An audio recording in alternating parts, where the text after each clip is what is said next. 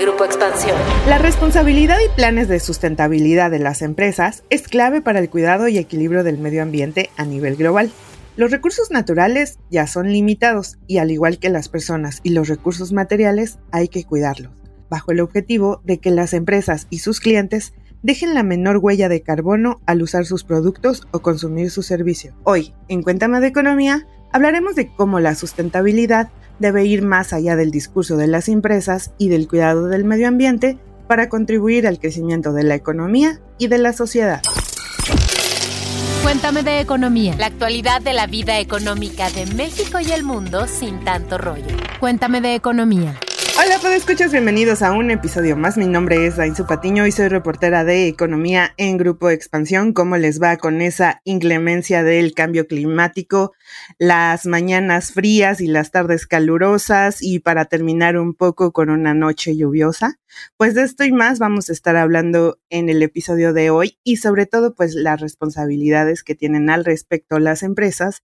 Vamos a estar hablando hoy en nuestro episodio de Cuéntame de Economía. Para esto me acompaña mi colega Pepe Ávila. ¿Cómo estás Pepe? ¿Cómo te va con este tema de la sustentabilidad corporativa? Que pues en todas partes se habla y en todas las empresas se, se presume, pero que muchas veces no se implementa. Y bueno, también si nos ponemos más analíticos, ignoramos cómo puede ayudar estos planes de sustentabilidad en el crecimiento de la economía. ¿Qué onda, Dain? Hola, ¿puedo escuchas? Espero que se encuentren muy bien y que ya estén más que listos para otro capítulo de este su programa favorito. Y pues sí, Dainzu, como bien comentas, pues eh, prueba del cambio climático, pues las fuertes nevadas que se tuvieron en el sur de Estados Unidos a principios de este año, que provocaron la suspensión del suministro de gas de Texas a México.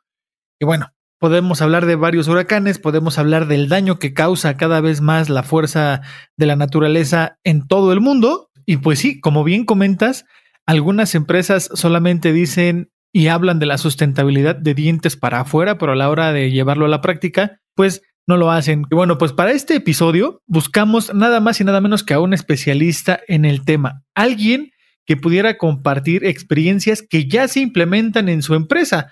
Por lo que eh, hablamos con José Alfonso Lozano, él es director de asuntos corporativos de Volaris, quien nos explicó primero que nada en qué consiste el concepto de sustentabilidad. Recordemos que en los últimos años está muy de moda la parte de ASG, ¿no? Los criterios ambientales de sustentabilidad y de gobernanza o ESG por sus siglas en inglés. Pero sin más preámbulos, sin tanto choro, escuchemos lo que nos contó José Alfonso la forma de llegar en el largo plazo a satisfacer la necesidad que estamos satisfaciendo actualmente, en nuestro caso específico de transporte aéreo, sin terminar con los recursos que hoy nos permiten operar. Es decir, tenemos que tener la conciencia de que tenemos que durar mucho tiempo con el impacto económico que, tiene Volaris y el beneficio que trae a muchos grupos de interés, cuidando los recursos que tenemos hoy, recursos que son recursos naturales, recursos humanos, clientes, por supuesto, proveedores, etcétera. Tenemos todo un ambiente de, grupos de interés y la sostenibilidad para Volaris es llegar a ese largo plazo cuidando lo que, lo que estamos haciendo hoy en día. Bien, pues como vemos, el concepto de sustentabilidad no solo se enfoca en el uso eficiente de los recursos naturales, como nos contaba José Alfonso, también comprende todos los recursos de una empresa, humanos, materiales, financieros. Nuestro invitado enfatiza un concepto clave, el largo plazo. Tener visión de largo plazo es bien importante. Yo creo que prácticamente es poco el tiempo en el que las empresas se cuestionan o llevan cuestionándose el impacto que tienen sus actividades en el medio ambiente, sobre todo para las nuevas generaciones. Yo, mientras les estoy contando esto, viene a mi mente fotos de envolturas de dulces y bebidas de los años 90 que consumí en mi niñez y que seguramente todavía no se desintegran y andan todavía por ahí contaminando. Bueno, pues esto no lo consideraban las empresas desde hace algunos años. Esto que nos platicaba Pepe es muy nuevo. Después de la pandemia, yo siento, no sé ustedes qué piensan, que llegaron, que se cumplieron todas aquellas predicciones que nos decían cuando éramos chiquitos, ¿no? Para no irnos muy lejos, les doy un dato. En la actualidad, la población mundial es de más de 7 mil millones de personas y la estimación que tiene la ONU para 2025 es de 8.500 millones de personas, lo que tendrá y ya tiene implicaciones de distinta índole y de las cuales les hablará Pepe. Pero, ¿qué les parece si primero nos vamos a un paréntesis?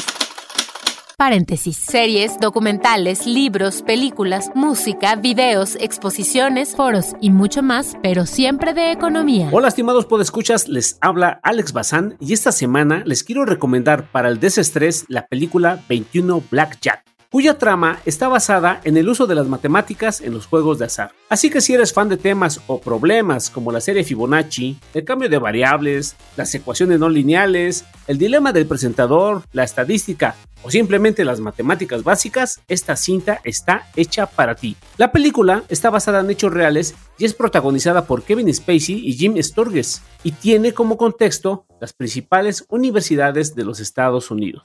Así que ya saben, Busquen en sus plataformas favoritas 21 Blackjack. Disfruten, no se van a arrepentir. Pues ahí está la recomendación de esta semana, puede escuchas. Y volviendo al tema, una mayor población tiene implicaciones de diversa índole. Por ejemplo, en la parte económica. Entre más personas hay, se requiere una mayor demanda de productos y servicios, pero la mala noticia es que hay menos recursos naturales para la creación de insumos energéticos, de alimentación y de transportación. Recordemos que la movilidad, a excepción del 2020 y de este año que se ha visto limitada por la pandemia, pues también juega un rol muy, muy importante en la sociedad moderna. En el caso de México, seremos cada vez más los viejitos que habiten el país y menos los jóvenes. Esto por lo menos en los próximos 30 años.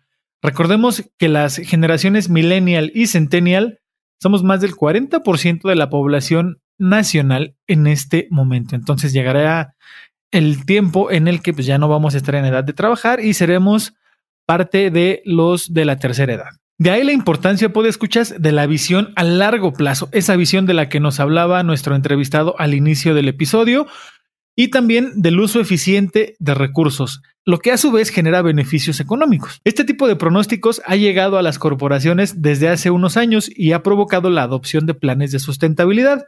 Le preguntamos a Alfonso Lozano cómo diantres puede una empresa implementar un plan de sustentabilidad y cómo es que funciona el de Volaris. A través de indicadores transversales a toda la organización, aseguramos la creación de valor para todos nuestros grupos de interés. Entonces, el programa corporativo de sustentabilidad está compuesto por tres enfoques fundamentales. El primero es el enfoque económico y de gobierno corporativo. El segundo es el enfoque del cuidado del planeta y el tercero es el cuidado de las personas. Son los tres elementos que componen el programa corporativo de sustentabilidad de Volaris. A partir de 2016 empezamos a incorporar la última tecnología en aviones que se, que se llama NEO, dentro de los mismos aviones que tenemos que son del Airbus A320. Estos aviones NEO tienen una reducción importante en consumo de combustible y por lo tanto en emisiones de CO2. Pero además complementamos esta mejor tecnología con mejores prácticas en vuelo y eso nos ha permitido ir reduciendo año con año nuestras emisiones de CO2 en beneficio de nuestros costos y en beneficio del medio ambiente. Y nos fuimos adaptando a la nueva normalidad de acuerdo a lo que nuestros grupos de, interés nos exigían. Este, por supuesto, pues la familia Volaris nos, nos unimos eh, todos para que saliera la empresa adelante. No se despidió a ningún empleado tenemos a todos nuestros colaboradores con nosotros y ahora vemos el futuro, gracias a todo lo que hicimos juntos en 2020, ahora nuestro futuro es de crecimiento y estamos contratando cada vez más. Como decíamos un inicio, pues escuchas, el tema de la sustentabilidad y responsabilidad corporativa van más allá del cuidado del medio ambiente o la emisión de bonos verdes, la cual radica en una emisión, un tipo de deuda para financiar o refinanciar proyectos sustentables y socialmente responsables. Pero no lo es todo. Recién llegó una pandemia al mundo y esta destapó muchos temas a atender, muchísimos, y en el que las empresas pueden contribuir. Por ejemplo, salió el tema del cuidado de la salud, su importancia y su infraestructura para atenderla el uso de la tecnología para la telepresencia, para la emisión de gases CO2, por ejemplo, como explicaba nuestro entrevistado, pero también hay temas de índole humanitaria como la migración, que sí de por sí ya estaba dura antes de que llegara la pandemia del coronavirus al mundo, pues se intensificó tras esta. Y bueno, ¿cómo pueden ayudar? ¿Cómo pueden contribuir las empresas a atender estas implicaciones?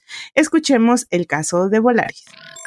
Uno de los, de los elementos más importantes dentro de nuestra responsabilidad corporativa es que desde 2013 firmamos una alianza con ECPAT, que es son, su acrónimo en, que significa End Child Prostitution, Child Pornography and Trafficking of Children for Sexual Purposes, porque estamos preocupados por velar por el interés, por el bienestar de los niños niñas y adolescentes porque el turismo también se usa para el tráfico de, personas, nosotros estamos comprometidos con detenerlo. Con ellos hemos desarrollado nuestro código ECPAT y podemos así incidir en la protección de, niños, niñas y adolescentes que puedan ser transportados con fines sexuales ilícitos. De la misma forma, tenemos nuestro programa Avión Ayuda de, de Volaris, desde que empezó la pandemia hemos transportado 48 toneladas de ayuda humanitaria, así como rescatistas, personal médico, órganos y tejidos con fines de trasplante